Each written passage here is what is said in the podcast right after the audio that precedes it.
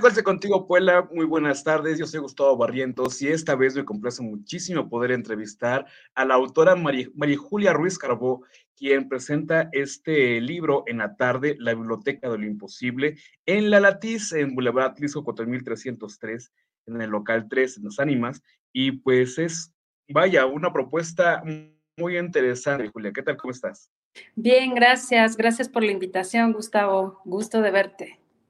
Pues cuéntenos un poco de este libro, de este proceso, porque, bueno, contarle un poquito a la audiencia, usted estudió Derecho, pero también estudió también, pues, varias eh, disciplinas de creación literaria, y pues surge este libro de una manera muy interesante.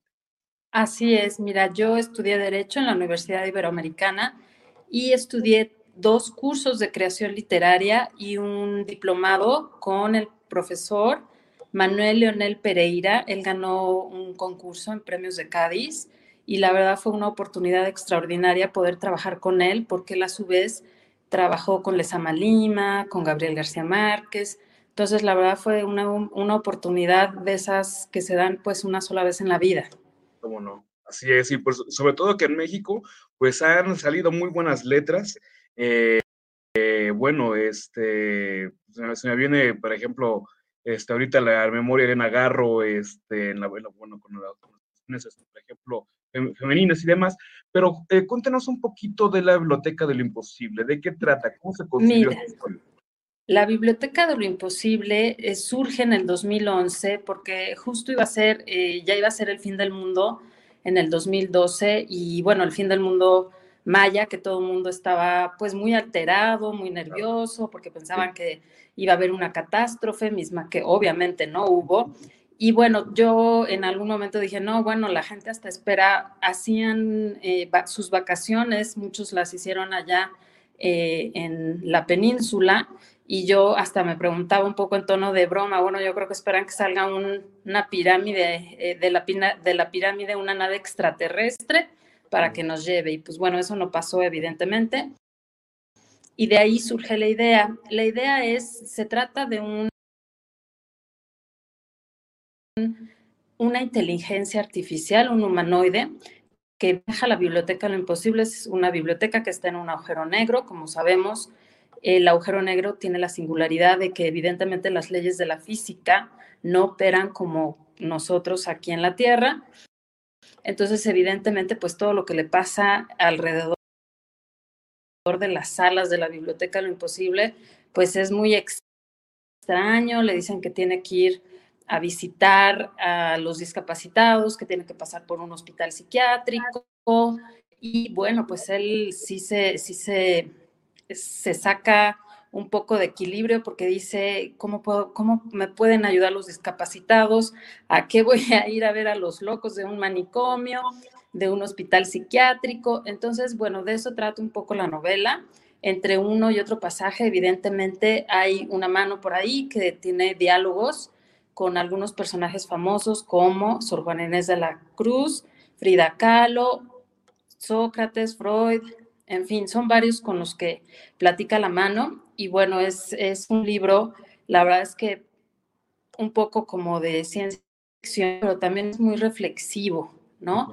Porque evidentemente, bueno, pues ahorita está, uno no, la verdad es que cuando yo lo escribí, no me imaginé que cuando lo fuera yo a publicar estaría tan en boga esto de la inteligencia artificial. Y bueno, justo hoy alguien, algún otro, otro de los compañeros me entrevistaba y me preguntaba, bueno, pues, ¿cuál sería, pues, el, por qué los libros son peligrosos, no? Me preguntaba, lo cual me, me pareció fantástico.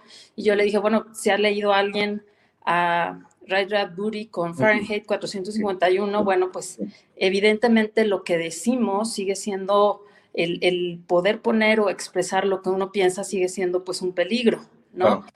Y bueno, evidentemente también le dije, yo recuerdo que eh, mi abuelita, cuando tenía yo miedo, ¿no? Bajaba yo a apagar la luz o algo, me decía, hay que tenerle más miedo a los vivos que a los muertos. Y de ahí también yo pensé y dije, bueno, evidentemente la inteligencia artificial viene a ayudarnos, no nos viene a afectar nos va a afectar en la medida en que nosotros la utilicemos para algo que no sea lo correcto. ¿no? Entonces, está pues en muy en boga porque precisamente lo que yo trato es de despertar un poco la conciencia en nosotros, en los seres humanos, en ver en cómo estamos, en dónde estamos parados ahorita, en este momento histórico y hacia dónde vamos. Ya nos hizo favor Nietzsche a través de Zaratustra de matar a Dios, entonces dije, bueno, ya no hay Dios, ahora qué sigue, nos tenemos que hacer responsables de nosotros mismos y tenemos que evidenciar que evidentemente estamos donde estamos porque es culpa de nosotros, ¿no? O es responsabilidad de nosotros en donde estemos. Si hay guerra, es nuestra responsabilidad. Si no hay, si hay contaminación, es nuestra responsabilidad. ¿Y qué vamos a hacer al respecto? Eso es lo más importante. Entonces, la inteligencia artificial, bueno, pues no hay que tenerle miedo. Hay que tenerle miedo quién maneja esa inteligencia artificial. Y al final del día somos nosotros mismos los que la manejamos. Entonces, un poco es esa reflexión que hay que hacer y bueno, de eso trata un poco mi libro. Pues eh, justamente me ganaste la pregunta con respecto a la inteligencia artificial, pero también me gustaría ahora entonces plantearla de esta manera, ¿no? Porque también me viene mucho a la mente Metrópolis, por ejemplo, de, Fritz Lang, que también ha manejado un poquito también esta cuestión del humanoide, que también hace una reflexión de la humanidad. Obviamente estamos hablando de los inicios de, de que el cine comenzaba a surgir y comenzaba a experimentarse y demás, y que hoy en día pues ya tenemos multiplicidad de lenguajes, ¿no? Pero creo que también, pues justamente eso, ¿no? El, el hecho de cómo nos relacionamos ya con la tecnología y cómo estamos tan implicados en ella, que prácticamente nos estamos convirtiendo en cyborgs, ¿no? justamente en cómo nos relacionamos con, con la tecnología con la inteligencia artificial. Y yo creo que también es algo que también podemos también cuestionar, ¿no? El hecho de que estamos perdiendo humanidad, ¿no? Y creo que también es una de las ideas que también me, me, salieron ahorita cuando me comentabas un poquito de la historia, no el hecho de ir al hospital psiquiátrico, hablar, por ejemplo, con los discapacitados. Creo que perdemos empatía y perdemos también esta, esta razón de entender al otro como una parte fundamental de nuestra existencia, sino realmente nos estamos dedicando más a interaccionar con, con las nuevas tecnologías y con las redes sociales y con las inteligencias artificiales, pero no, ya perdemos el sentido de vernos a la cara. Así es, no estamos, no estamos viendo dónde estamos, estamos perdiendo esa humanidad y no porque la inteligencia artificial diga, ay, ahora yo voy a suplir y yo quiero ser parte de ustedes, no, nosotros los estamos haciendo partes a ellos de nosotros. Entonces, es muy importante que aprendamos a vivir con la inteligencia artificial, pero dándole el valor que tiene. No es posible que estemos nosotros eh, pensando o teniendo miedo, ¿no? Ya tienes ahí a Elon Musk que está, bueno, ya pidió que se pare seis meses lo de la inteligencia artificial, porque evidentemente es un tema, este, ¿cómo se llama? Muy importante para él, ¿no? Y la realidad es que más que que la inteligencia artificial sea mala o sea buena, es quién la maneja, somos nosotros lo que las vamos a manejar. Entonces, ¿a dónde queremos llevar esa inteligencia artificial? Un poco también, bueno, ya estoy escribiendo yo otro libro, otra novela, y bueno, ahí es también uno se pregunta, bueno, y al final también he visto también programas, eh, películas, ¿van a tener derechos los robots? ¿No van a tener derechos? Eh, cuando, cuando alguna persona eh, sea mitad robot, mitad, mitad persona, va a ser persona. Entonces, y está muy difícil eso y hay que empezar a ser un poco más empáticos, más tolerantes con todo lo que tenemos alrededor. Mucho trata este libro de esa reflexión que hay que hacer. Y justamente se me viene a la mente Aida, ¿no? Que es esta este humanoide con inteligencia artificial que incluso también ya ha desarrollado arte, ¿no? O sea, que ha pintado, que, ha hecho, ¿no? Y entonces también, pues Alan Turing le preguntaría si tendría sentimientos, si tendría realmente Así esa de alma, ¿no? Así es, es. justamente lo que cuestionaba muchísimo en su, Aquí, por ejemplo, le dice, le pregunta, le dice eh, una, una, una de mis personajes que está ahí en la novela, le pregunta al humanoide, hoy le pregunta el humanoide, está muy enojado porque le dicen que él pues que él no es humano, ¿no? Descubre finalmente que él no es humano, creía que era humano, y le dice, no, le dice, es que tú no estás hecho, Matilde le dice, tú no estás hecho de polvo de estrellas, ¿no? Y bueno, es un poco romántica esa, esa idea, pero al final del día, pues sí, él también está hecho de polvo de estrellas. Claro, es una manera diferente. Exacto, pero bueno, eh, es, ese, ese estar hecho de polvo de estrellas yo lo veo un poco como esa humanidad que tenemos todos y bueno, que hay que empezar a voltearnos a nosotros mismos. Yo creo que antes de voltear a, decir no a la inteligencia artificial, hay que voltear a decirnos a nosotros y pensar hacia dónde vamos y qué queremos para poder entender y poder manejar de la forma más apropiada esta nueva inteligencia artificial. Así es, y que, sea, y que si bien se ha discutido muchísimo, ¿no? Por ejemplo, con los textos de Philip K. Dick, que también ha mencionado mucho, bueno, que fueron la base, por ejemplo, de Blade Runner, ¿no? Que también ha sido una de la ciencia ficción. O, este, por ejemplo, estas películas, ¿no? Odisea este, en, el, espacio, donde vemos como ya la, la, computadora y demás ya controla incluso las decisiones de los, de los humanos, ¿no?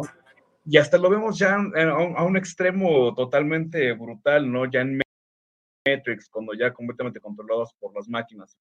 ah, claro, claro, también surge esa pregunta, ¿no? O sea, el otro día, la verdad es que un, alguien muy cercano de mi familia me decía, ay, no, es que vi unas teorías de, pues ya no de Dios, sino de la simulación y ya ni las quise ver porque es Matrix, estamos en la Matrix. Y, le, dio mucho miedo y le dije, pues sí, en realidad es que estamos en la Matrix, pero pues no hay que tener miedo, hay que, más bien hay que pensar, hay que buscar por qué estamos en la Matrix, ¿no? Claro. Y yo no le veo pues nada de malo, al contrario, ¿no? Y bueno, hay que ir analizando, hay que ir eh, buscando respuestas, ¿no? Porque todo el mundo pues estamos ahí con mucha eh, pasividad eh, ahora que está viniendo la inteligencia artificial y todas estas nuevas teorías de las cuerdas, la teoría cuántica, y la verdad es súper interesante, ¿no?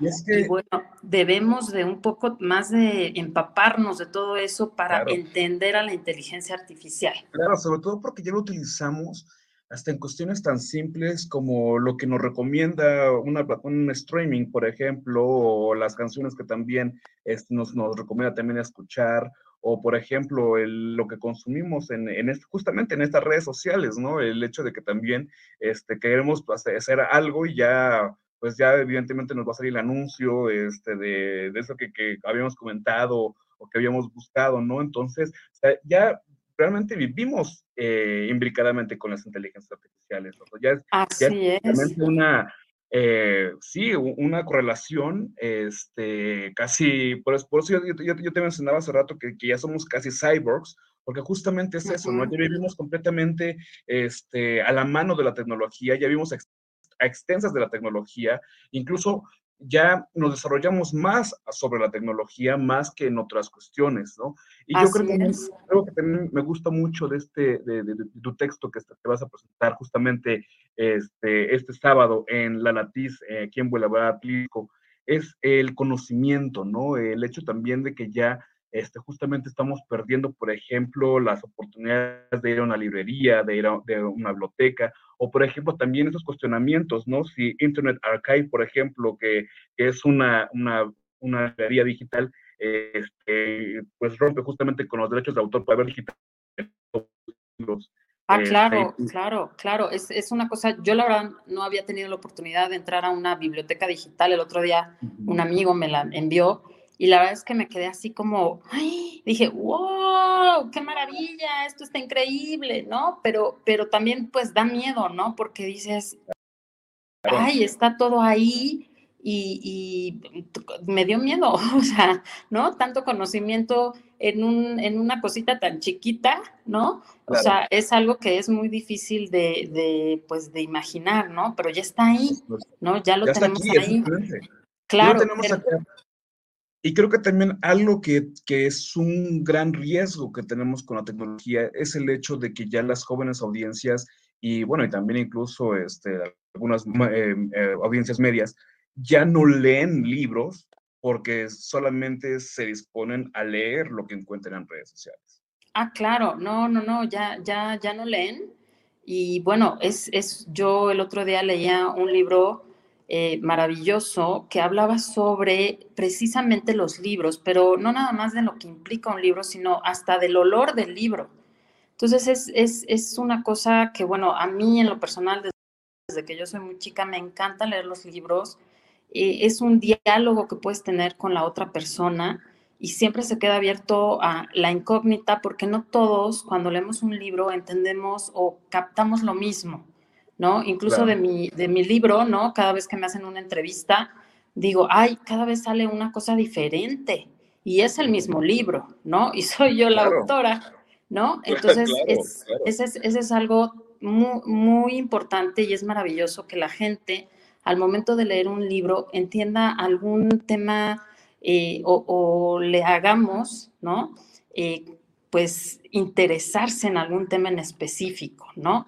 Y que ella pues lo vea desde una perspectiva que a lo mejor el autor ni siquiera se lo imaginaba y es una sorpresa, la verdad. Entonces, sí, los libros son maravillosos y bueno, obviamente es maravillosa también la tecnología, siempre y cuando pues se use, ¿no? Que se use para leer para que la gente tenga conocimiento, la gente aprenda y la gente disfrute la lectura. Eso es lo más importante.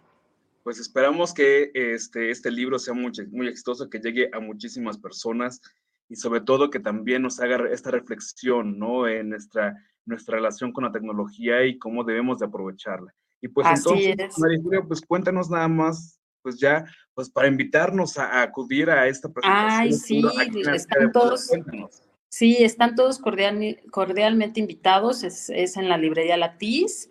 Vamos a estar ahí a las 7 de la noche, vamos a hacer la presentación, va a estar Joxan Ruiz, que fue el ilustrador que me hizo favor de hacer las ilustraciones de la novela.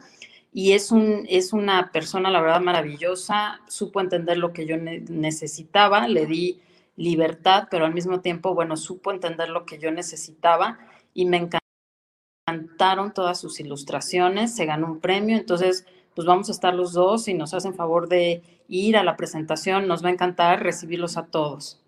Increíble, muchísimas gracias María Julia. No, gracias a ti una conversación increíble. Este, este espacio es tuyo cuando también Gracias, qué amable, libro o cualquier otro tema que también quieres discutir. Si quieres, nos pongamos a platicar también de tecnología, también lo podemos hacer con muchísimo gusto. Sí, gracias.